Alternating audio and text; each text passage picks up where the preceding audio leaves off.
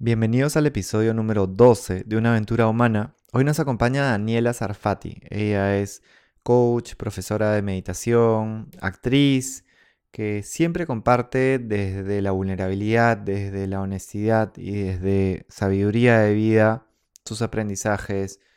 Ayuda a muchas personas también a que puedan conectar con este amor hacia uno mismo y esta aceptación. Estoy seguro que este episodio nos va a ayudar mucho en estos días que son también retadores y espero que lo disfruten. Empezamos. Bienvenidos a una aventura humana. Soy Juan Diego Calisto. En los últimos 20 años me he enfocado en contribuir para que las personas vivan con más bienestar y confianza. Una aventura es algo que está por suceder y que no sabemos cómo saldrá. En este podcast conversaremos con personas que viven conectadas con su propósito para inspirarnos de sus ideas, experiencias y hábitos. Cada uno de nosotros está en una aventura humana. No sabemos cuál será el resultado, pero podemos disfrutar el proceso y construir la vida que soñamos desde decisiones cotidianas. Empezamos. Bueno, Daniela, bienvenida. Gracias por estar con nosotros. Estoy súper contento de que nos acompañes. Eh, sé toda la, sabiduría de vida, la coherencia que tú traes. Eh, ya te he dicho antes también que, admiro bastante eso de ti y estoy seguro que hoy día nos vas a, a poder ayudar más en estos días retadores. No, gracias a ti por la invitación y por ese espacio, ¿no? Que sí, creo que siempre es necesario tener espacios donde la gente se pueda sentir identificada, donde la gente pueda conseguir herramientas. Es bonito, ¿no? Porque a veces a través de otra persona nos escuchamos a nosotros mismos, ¿no? Y nos vemos. totalmente. Eso me ha pasado cuando, cuando tú, por ejemplo, comentabas, compartías ¿no? tu historia, me acuerdo en, Perú Plan Based, y, y, esperamos de que eso suceda también con las personas que nos están escuchando. Quería empezar con, con algo que, que, tú a mí me inspiras desde la honestidad, hablando de tu historia, con que la compartes, acompañada de la sabiduría para encontrar los aprendizajes. Eh, quería que nos compartas un momento retador en tu vida y qué fue lo que te ayudó a superarlo y qué aprendiste. Uy, creo que, bueno, la vida siempre está llena de momentos retadores, ¿no? Y creo que, eso es lo bonito, ¿no? Si no, todo sería muy lineal, ¿no? en el momento quizás no lo entendemos y, pensamos como que el mundo está en nuestra contra, ¿no? Ah, no, ¿por qué a mí, no? Pero ya después cuando entendemos que es parte del aprendizaje va bien, ¿no? Eh, creo que uno de los momentos más retadores para mí fue, bueno, hace muchos años ya como, varios, como siete años o más, en que mm, mi, papá, mi papá falleció. ¿no? Me pasa, a mí siempre me pasan como cosas así de a tres, ¿no? en, grupo, vienen en mancha. Mm. Entonces, mi papá falleció, yo me estaba divorciando, me tuve que mudar, entonces fueron como tres cambios radicales en mi vida, ¿no? Es como te saco de aquí y te enfrentas a esto, ¿no? Y, claro, cuando me vi en esta situación, en otro lugar que no era mi casa porque me tenía que mudar donde mi mamá porque no se podía quedar sola, ¿no? Entonces, este, bueno, mi papá había fallecido, eh, me había divorciado, entonces era un empezar de cero total, ¿no?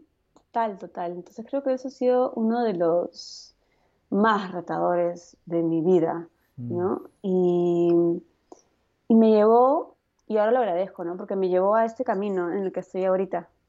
¿no? Me llevó a reconectar con todas estas herramientas que yo de pronto había olvidado, ¿no? Eh, yo siento que en mi vida siempre he ido en esta búsqueda de conocimiento, de herramientas para sanar, ¿no? Siempre he tenido como esta visión de sanadora, ¿no?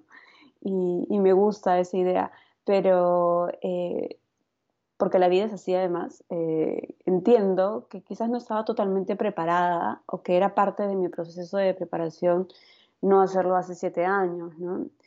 Pero tenía Reiki, tenía eh, meditación en mis manos y no lo practicaba, era como que me había alejado un poco de eso porque pues la vida te, te, va llevando a un camino en donde de pronto te conviertes en la víctima y sientes que no tienes herramientas y en verdad pues las herramientas están en uno, ¿no?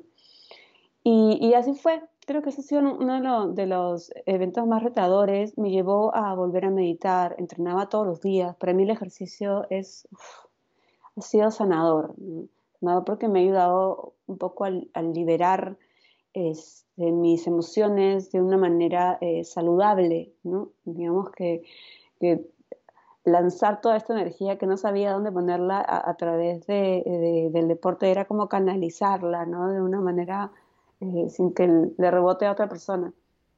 Mm. Y de ahí volví a la meditación y yo aprendí a meditar hace muchos años, como 16 años.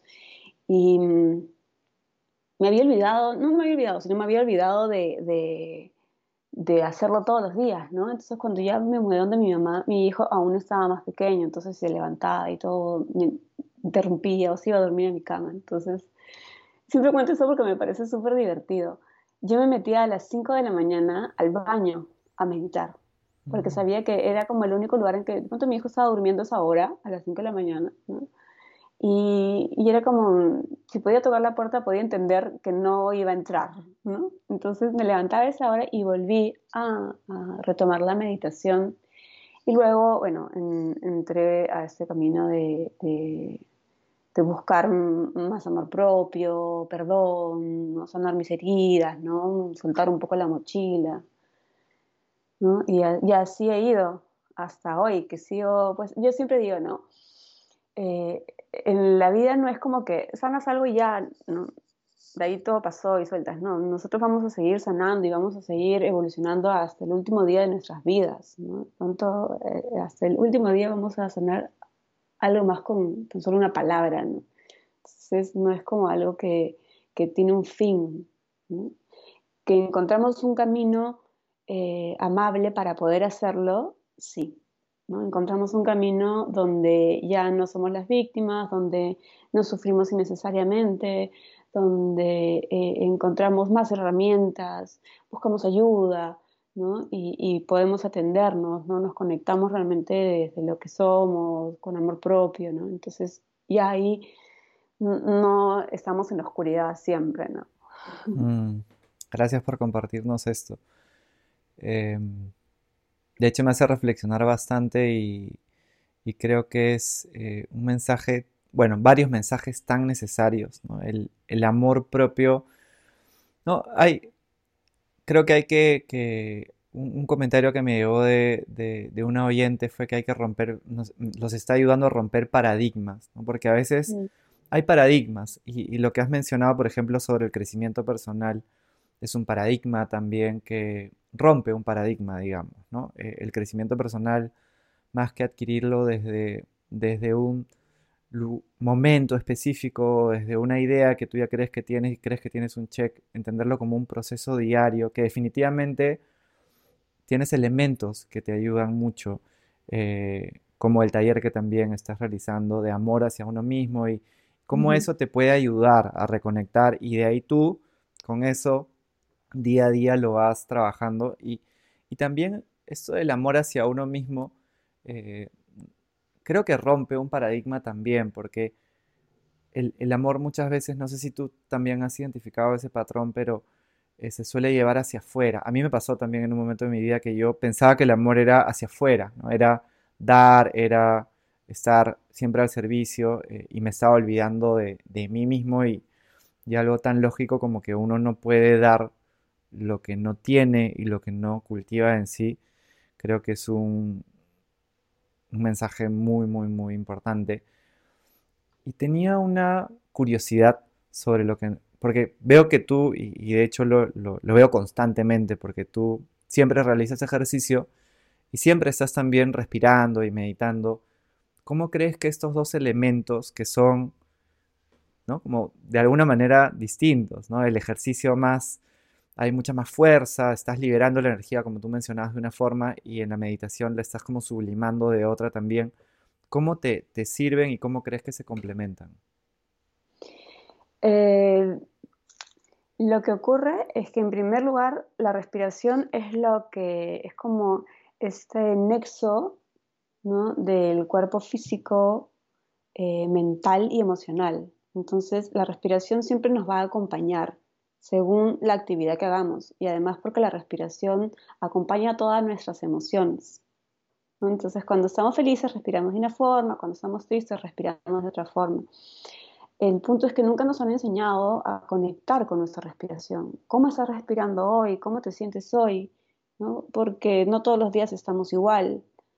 Entonces, claro, cuando yo conecto con mi respiración al entrenar, me siento, siento fuerza, entonces mi respiración es de fuerza y, a veces repito en mi mente afirmaciones como yo soy fuerte, ¿no? Entonces me genero esta fuerza física y mental al mismo tiempo, ¿no?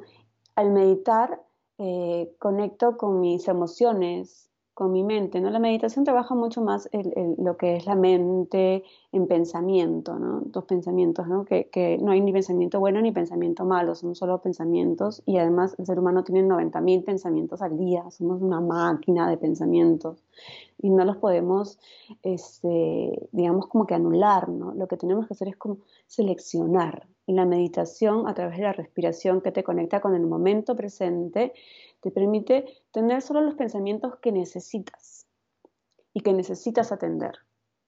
Los pensamientos que vas como quitando los, los que estoy pensando cualquier cosa, ay, ¿qué? Nada que ver, ¿no? Y estás pensando en el pasado, en el futuro, entonces de pronto te conectas con el presente y dices, ah, esto es, ah, me siento bien, ah, ya, ok, entonces es como, ah, ya, me siento eh, suficiente, me siento digna, ¿no?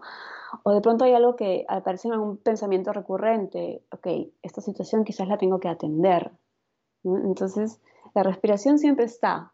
Eh, es como, te digo, es que este conducto, ¿no? Que nos conecta en todo. Y yo siempre eh, también digo que, mm, que tengo, comparto, ¿no? Siempre comparto mis, mis cuatro caminos que a mí en, me han servido un montón, ¿no? Que definitivamente movimiento, que es deporte, cualquier tipo de movimiento, salir a caminar, ¿no? El, hecho de conectar con tu cuerpo, ¿cómo está mi cuerpo? Porque a veces sentimos algún dolor y no tenemos ni idea, nos acostumbramos a ciertos dolores, ¿no? La postura de mi cuerpo, entonces conecto con mi cuerpo a través del movimiento. Eh, la meditación, porque claro, me, lleva a este camino de, calma, ¿no? Además que eh, refuerza mi sistema inmune, ¿no? Eh, me permite dormir tranquila, reduce mi ansiedad, ¿no? Eh, entonces tiene un montón de beneficios y además me conecta con mi ser más profundo. ¿no? Entonces mm. em, estoy como conectada en mí, dentro de mí, viendo hacia adentro, no hacia afuera. De ahí otra cosa que me parece súper importante es la respiración, la respiración consciente, que me lleva también a transitar mis emociones, ¿no? Ok, ¿cómo estoy hoy? Respiro de tal forma, ¿no? Voy a regular mi sistema nervioso, entonces calmo mi respiración, la controlo, observo, también me lleva al aquí y ahora. Entonces la respiración también es, es como eh, algo que hacemos ni bien llegamos a este mundo, ¿no? pero no le damos ese valor, es como, ah, ya, respiras, pues, ¿no? Ya, no, pero es importante conectar con eso, ¿no? Y obviamente la alimentación. La alimentación también es, es importantísimo porque mm, influye mucho en nuestro estado emocional, según cómo nos alimentamos, ¿no? Mm. Gran regalo eh, estás compartiendo. Sobre la meditación, es muy interesante lo que mencionas de los los sustentos también científicos que hay. Eh, a, mí me, encanta también estar como investigando, viviendo, ¿no? Y, la meditación es increíble, la respiración, ¿no? Que, es una gran intersección, ¿no? Entre respiración y meditación. De hecho, te quiero preguntar eso también en un ratito. Em, ¿Cómo te ayuda a, como tú has mencionado, a, reducir la ansiedad, refuerza el sistema inmune, activa el sistema eh, parasimpático que es nuestro, nuestro desacelerador. Justo hicimos un, episodio que es el número 3, que es sobre dormir mejor, donde empezamos a, comentar un poco de eso y luego otro de respiración. Eh, y después de este episodio vamos a tener también un episodio especial de, meditación, que nos vas a regalar también una. Y la alimentación, ¿no? ¿Cómo, cómo si respiramos entre 20.000 a 30.000 veces al día, este cambio, esta, mejora incremental, o sea, es algo que tú estás haciendo 25 mil veces al día y tú lo encuentras la manera de hacerlo mejor, cómo te puede beneficiar, ¿no? Tú cómo, A mí me gustó mucho porque tú eres como un ejemplo de eso, ¿no? No es, porque muchas veces encuentras referentes de, algunos temas que se nota que hay una incoherencia entre lo que dicen y lo que hacen, ¿no? Tú cuando hablas, cuando comunicas, cuando compartes lo que compartes, se ve esa, coherencia y desde cómo también respiras, desde hacia dónde enfocas tus pensamientos, porque lo que tú has dicho, ¿no? los miles de pensamientos que tenemos al, día, cómo podemos ayudarnos, ¿no? agradeciendo, veo que también mm. tú muchas veces hablas de la gratitud, eh, y si tú te enfocas en agradecer al final y al inicio de tu día, estás ayudándote también de alguna forma. Eh, quería entrar a la meditación, eh, qué es, ya hemos empezado a hablar un poquito de para qué, para qué nos sirve y cómo se conecta con la, con la respiración con esa respiración consciente? La respiración junto con la meditación es como, a ver, meditación es como el título, ¿no? Y, se van como, hay como distintas ramitas, ¿no? Entonces, en la meditación tienes lo que es mindfulness, tienes lo que es eh, conciencia plena, tienes como varias ramitas, ¿no? Y lo que es mindfulness es la atención plena. Y lo que, a lo que te lleva la meditación es un camino de transformación, transformar tu mente, ¿no? A un estado donde tú puedas, pues, eh, no solo servirte a ti, sino ser como un servicio, al, dar un servicio a la vida, ¿no? Entonces, ¿y cómo ocurre eso? Porque no se trata solo de que ese estado eh, bonito que encuentras cuando meditas, ¿no? Es como que ves la luz, ¿no? Como dicen, ¿no? Este, se quede justo en esos 30 minutos en que meditas o los 5 minutos que medites, ¿no? Eh, sino que lo llevas a tu día a día. De eso se trata la meditación, ¿no? No que se quede solamente en ese momento, sino que vivas en meditación, por decirlo así, ¿no? Te lleva a ese estado de conciencia, de ver las cosas desde otro lugar, de ver tus posibilidades infinitas, ¿no? de ver este, quién eres realmente, ¿no? De que, claro, eres, eres amor, eres luz, ¿no? No desde yo soy, no sé, actriz, ¿no? Sino de lo que eres realmente y lo que puedes eh, darle a las demás personas eh, según tu propósito de vida también, ¿no? Entonces, eh, la meditación es un proceso de, conectar con esta esencia, ¿no? Que nos permite definitivamente ver observar transitar y soltar. Mm. Porque no todas las meditaciones son así como, eh, hay, hay, meditaciones, y yo tengo 16 años meditando y hay días en que me cuesta meditar, ¿no? Y no medito 40 minutos, como normalmente hago una hora, sino medito 15 minutos, ¿no? Y, y a veces me, ah, me empieza a molestar todo, y ok, acá hay algo que tengo que atender, ¿no? ¿Qué me ha pasado? Y empiezo a observar, ¿no? ¿Qué me ha pasado? ¿Qué pensamientos tengo? ¿no? ¿Qué situaciones me ha pasado? Entonces, de eso se trata, ¿no? Y, lo más importante es la amabilidad en estos procesos, ¿no? No buscar perfección, no tener expectativas, cada meditación es totalmente distinta, Entonces, por eso la puedes repetir varias veces, así sea igualita, porque cada día estás distinto y la vas a registrar de otra manera, ¿no? Y entonces, e, e, eso es lo bonito de la meditación, que, que no siempre es igual, ¿no? Mm, y que puede tomar muchísimas formas, ¿no? se me venía a la mente, porque he estado, eh, buceando mucho entre autores de respiración y, técnicas y referentes y claro, ellos muchas veces te dicen, esta es mi técnica de respiración, pero yo me preguntaba, pero eso también es como meditación, hay como una intersección ahí.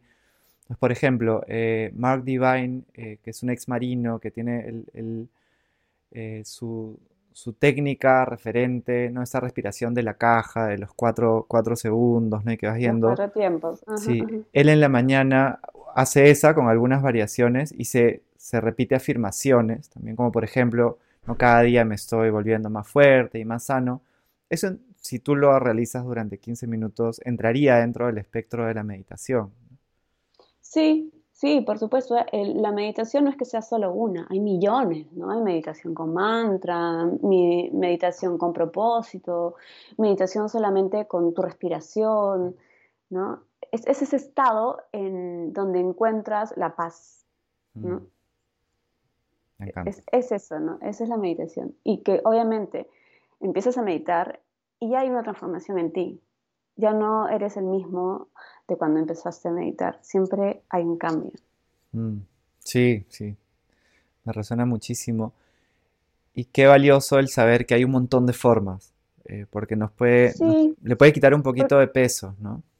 Sí, porque de pronto eh, lo que me funciona a mí no le funciona realmente a otra persona. O hay días en que me funciona meditar con mantras o me funciona meditar este, en movimiento, porque también la meditación no solamente es quietud, ¿no? Eh, por ejemplo, yoga es meditación en movimiento, ¿no? Entonces, eh, todo lo que te lleva a esa atención plena de tu ser profundo es meditación y también te puedes ayudar, ¿no? Por ejemplo, con, el mini episodio que, nos vas a compartir de bienestar con esta meditación también. Puede ser que un día a mí me ha pasado que, me cuesta y digo, a ver, voy a poner un audio que me ayude a poder volver al presente.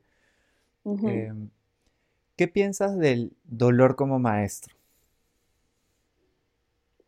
El dolor, bueno, el dolor es inevitable como siempre dicen, ¿no? El sufrimiento es opcional, ¿no? Y, el dolor, em, es como, como, no podemos medirlo, ¿no? Porque va a depender mucho de cada persona. Lo que a mí me puede doler uno, quizás a otra persona le puede doler cien, Entonces va a depender de, de, cómo veas la vida, cómo hayas manejado la vida, tus experiencias de vida, tus creencias, ¿no? Entonces e, es bien relativo pero sí siento que, tenemos que transitar el dolor para sanar. Como yo siempre comparto en mis talleres y en mis sesiones, ¿no? A veces tenemos una herida, ¿no? Y esta herida hay que tocarla. Y eso nos va a causar dolor, ¿no? Pero si no la tocamos, no podemos sanarla, no podemos limpiarla, ¿no? Y esa limpieza quizás nos duela, pero es necesaria, ¿no?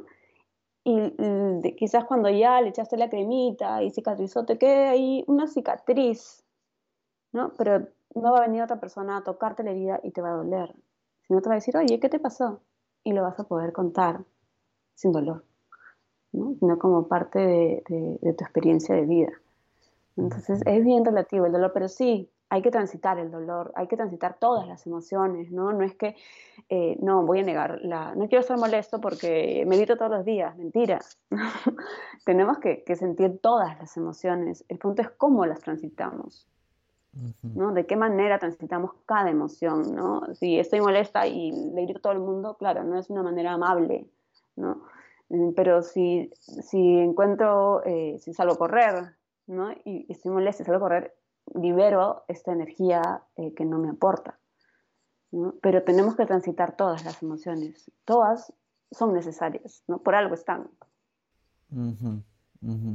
Coincido totalmente, ¿no? Viene a, enseñarnos mucho y, claro, no, no estoy yendo hacia... No lo veo como cuando te está pasando algo difícil, estás sintiendo dolor, eh, bloquea lo que estás sintiendo y busca tu aprendizaje, sino siéntelo pero esta pregunta, ¿no? Que, quizá te la puedes hacer después o te la puedes ir haciendo de que, ¿para qué me puede estar sirviendo esto? ¿Qué puedo aprender de esto? ¿Cómo esto me puede ayudar a, crecer, como tú mencionabas, a evolucionar diariamente eh, como persona? Eh, en algún momento llega y, y sí, yo coincido en que en mi caso el dolor ha sido mi, mi gran maestro eh, de niño y de joven y me ha enseñado mucho que ahora le agradezco. En el momento no podía porque creo que me faltaban herramientas. Yendo hacia, hacia la, niñez, la juventud, si tú priorizaras una cosa en la educación para que nuestras niñas y niños puedan tener una vida sana, eh, sana en todo sentido y, y, donde puedan construir sus sueños, ¿qué priorizarías?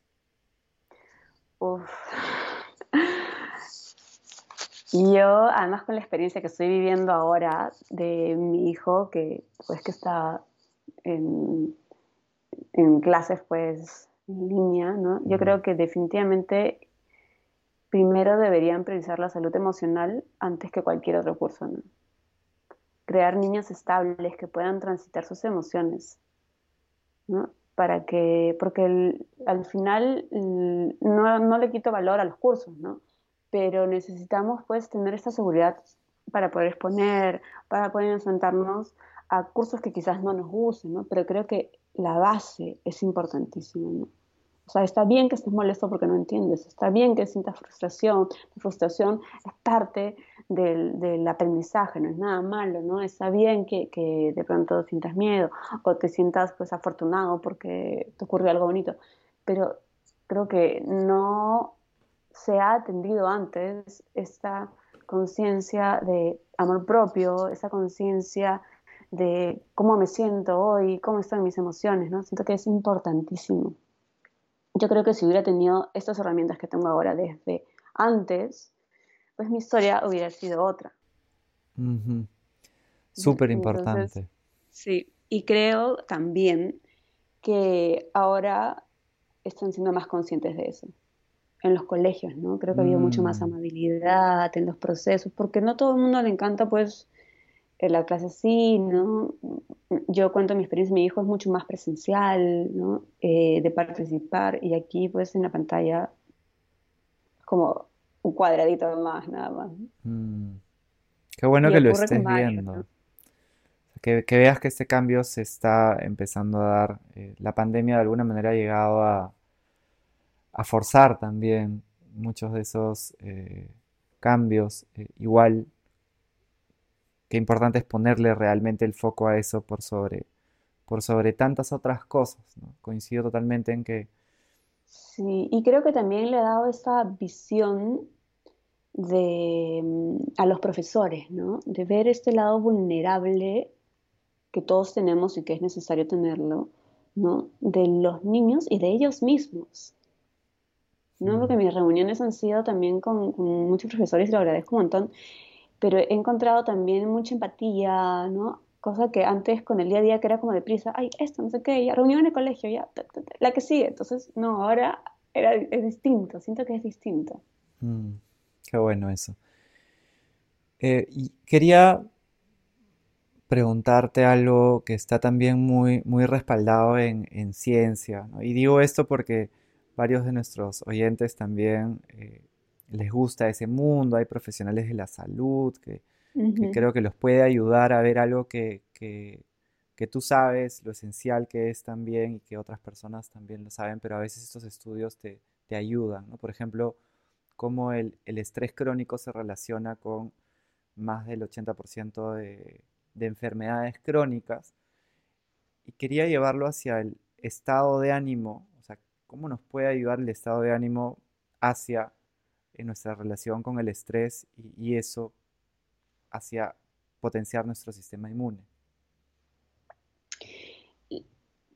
A ver, yo tengo esta creencia, ¿no? Que todo lo mental se vuelve físico, ¿no? Lo he observado en mí, ¿no? He pasado muchos años observándome, ¿no? Desde meditación, desde todas mis herramientas, desde alimentación, cuál es el efecto que causa en mí, ¿no? Y he sido como bien minuciosa, por eso ahora lo comparto, ¿no?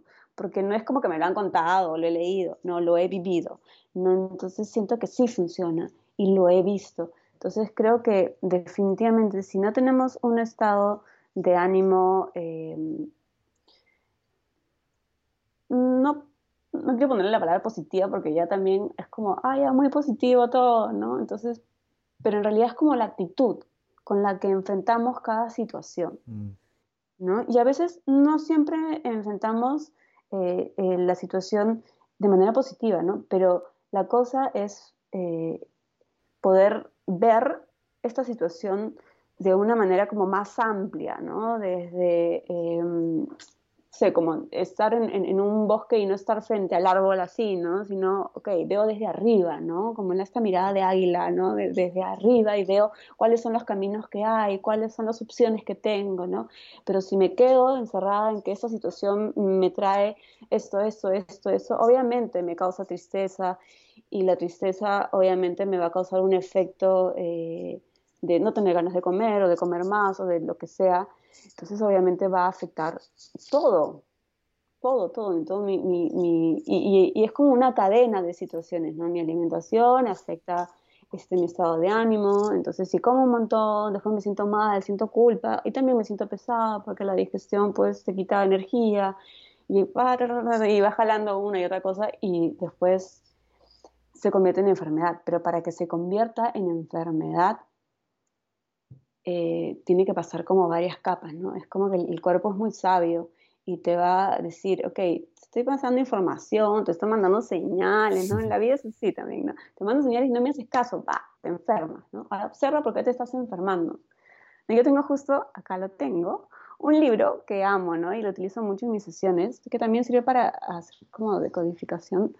Se llama Sana tu cuerpo, de Luisa Hay, ¿no? Donde te, te explica, ¿no? Eh, que ella, pues, eh, tuvo un cáncer y se sanó, ¿no? Con afirmaciones, con encontrar el por qué te enfermas, ¿no? Y acá te explica, ¿no? En cada situación. Y a mí me ha ayudado muchísimo en, en mis sesiones de Reiki, en en mis sesiones de coaching, ¿no? Eh, enfocar, ¿no? Cuando hay un dolor, ¿de dónde parte, ¿no? Porque acá, por ejemplo, te explican, ¿no? Si tienes un dolor eh, en la rodilla, ¿no? Entonces la rodilla tiene que ver con el orgullo, ¿no? O, alguna, algo no atendido, entonces acá también te pone como afirmaciones. Pero ya al observar dices, sí, es cierto, es verdad, ¿no? Por ahí puede ser la cosa, ¿no? Por ahí me siento como, como me reconozco que no he atendido cierta situación y que la sigo cargando y que la sigo llevando, ¿no? Entonces, eh, es, me parece súper importante, ¿no? Reconocer que nuestro cuerpo nos está dando información. No es como, ah, me golpeé, ¿no? ¿Y por qué me duele la...? ¿no? Y a veces, como comentaba hace un rato, nos acostumbramos a vivir con dolor, ¿no? Pasa un año y dices, oye, tengo, hace un año, y lo comentábamos, ¿no? Así de lo más normal, ¿no? Me duele, no sé, pues la cintura, ¿no? Mm. y nunca te has dado cuenta qué estás cargando, qué peso tienes ahí, ¿no? ¿Qué emociones no has atendido? Y es bien loco porque de verdad cuando empiezas a soltar eh, y a atenderte, pues todo, sueltas toda esta carga que tenemos en, la mochila que hemos pensado que, debemos tenerla además. Mm, me resuena demasiado lo que dices. De hecho, yo por problemas que iba teniendo en, el desarrollo comunitario con, con Rubasunchis. Eh, dos veces me dio una úlcera. Eh, y yo no la había visto venir porque no estaba conectado con mi cuerpo. Entonces casi la segunda casi me voy. Y a partir de ahí empecé a decir, a ver, ¿cómo puedo poner límites y gestionar mejor mis emociones y, cuidarme también? Ya ha sido todo, todo un proceso, ha sido ya hace eh, la última fue en el 2014, ya, estamos a siete años. Em, pero qué importante que es el ser consciente de esto para no esperar que pase eso, no, esperar que pase una, enfermedad. Quería preguntarte algo porque también tú eres coach, eh, se habla mucho del coaching y, y, creo que hay personas que, que la abordamos con, con más digamos, más eh, remitiéndonos a lo que es, ¿no? por definición y a las competencias que se trabajan. Por otro lado, a veces se entiende cualquier cosa por coaching.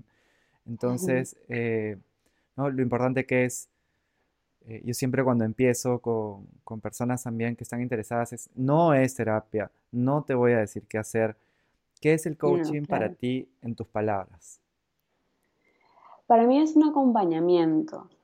¿No? Es un acompañamiento, acompaño a la persona a que encuentre y vea el camino desde otro lugar, ¿no? Y que observe esas herramientas que quizás están a su, quizás están a su lado y no las ve, ¿no? Pero no son más que yo le voy a dar tomar, ¿no? Haz esto, como dices tú, no, no es así. Que puedo como mm, contar bajo mi experiencia lo que me funciona a mí, pero no necesariamente pues le va a funcionar a él, pero puedo intentarlo.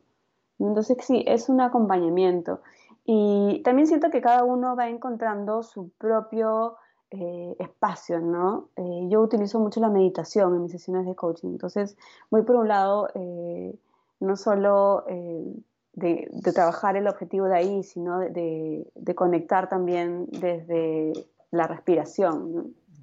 Y desde tu experiencia de vida, yo algo en lo que empatizo tanto con lo que mencionas es que el, coach no es alguien que Porque claro, hay programas donde tú puedes estudiar un tiempo determinado, ¿no? Eh, pero eso, que es bueno hacerlo con, con, referencias también, como a eh, competencias globales, que, que, sé que ambos hemos ido en esa línea, sino que, que también se construye sobre la historia de vida. Y tú traes una historia de vida y tú traes aprendizajes y eso te permite también poder acompañar a una persona si tú quieres desarrollar tu, yo, tu, bienestar, tu espiritualidad.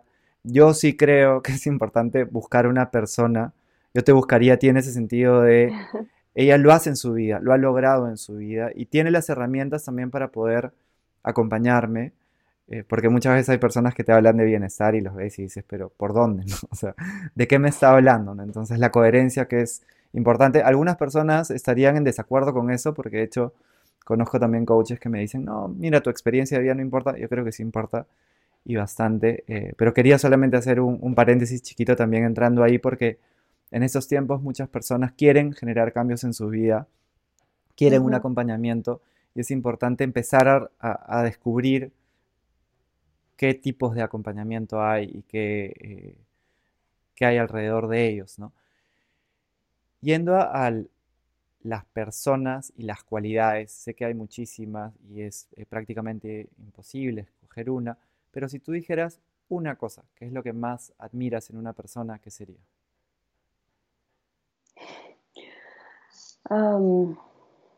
la verdad.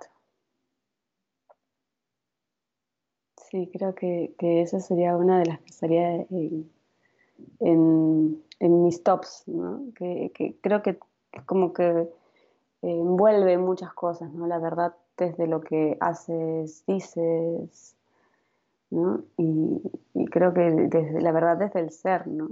El hacer, en verdad. Poderoso y que si la tuviéramos ahora como sociedad no estaríamos pasando por, todo lo que estamos pasando. Sí, bueno, estamos entrando en un cambio, ¿no? Radical. Por supuesto. ¿Qué te ayuda si me quieres contar, si nos quieres contar una cosa o dos o tres, qué es lo que más te ayuda a construir una relación sana contigo misma? Porque eso es algo que, que percibo mucho de ti. El dedicarme tiempo. Antes no lo hacía, antes vivía como muy deprisa, ¿no?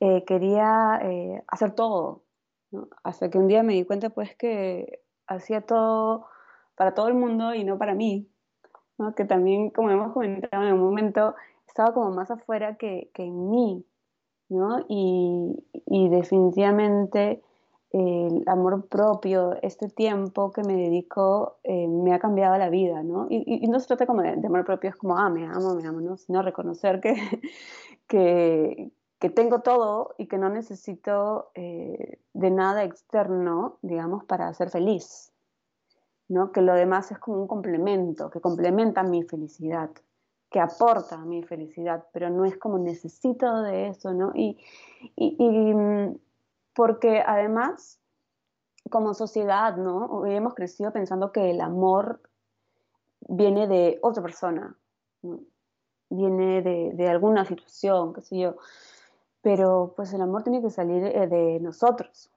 tiene que partir en nosotros, ¿no? Si yo no me amo, ¿cómo voy a ver amor en otra persona? Voy, a, voy a tener una relación eh, quizás no tan saludable con el amor, ¿no? porque además también va a depender de cómo me hayan enseñado el amor en mi entorno cercano. ¿no? Si yo he aprendido que el amor es dolor, sufrimiento, ¿no? o como en las películas, ¿no? que hay que luchar para ser feliz, ¿no? entonces claro, voy a creerme la historia y voy a tener esa creencia que antes de vivir eh, yendo, bueno, a un tema de pareja, ¿no? Tengo que, luchar y sufrir para luego ser felices para siempre, ¿no? Entonces, claro, y, creo que, ahí desde pequeños vamos cargándonos de información sobre el amor y, eso creo que ha sido importantísimo, ¿no? Amor soy yo, o sea, yo soy amor y, y, a partir de ese amor que yo siento por mí, obviamente voy a querer que mi hijo se sienta amado por mí, por él mismo, ¿no?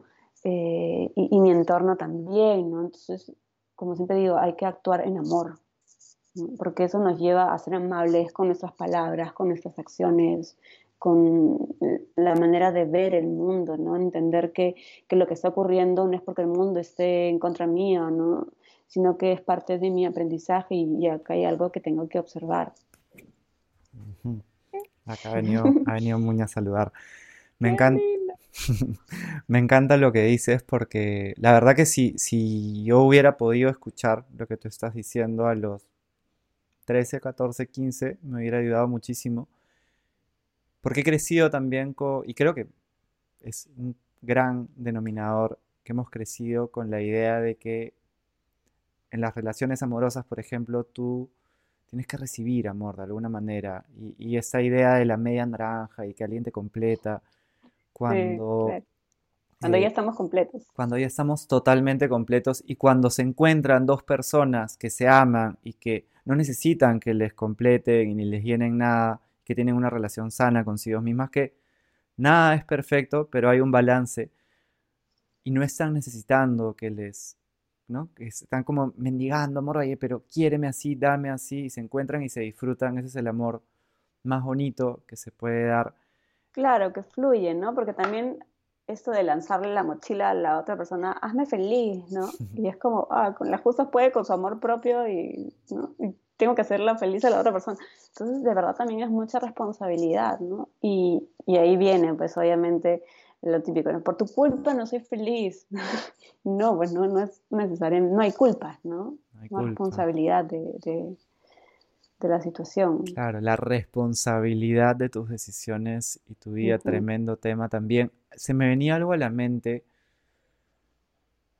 porque un problema que suelo identificar en personas también con las que trabajo a través de talleres o de coaching o, mismo desde, desde, espacios educativos como, como en, en Ruba, hay un tema con los límites que, es, importante ponerle a otras personas y, muchas veces viene la, la duda de yo no le pongo límites a otra persona porque no quiero ser egoísta y, tienen este, este miedo esta resistencia. No, no le voy a decir que no porque eso sería egoísmo. Entonces voy a decirle que sí siempre.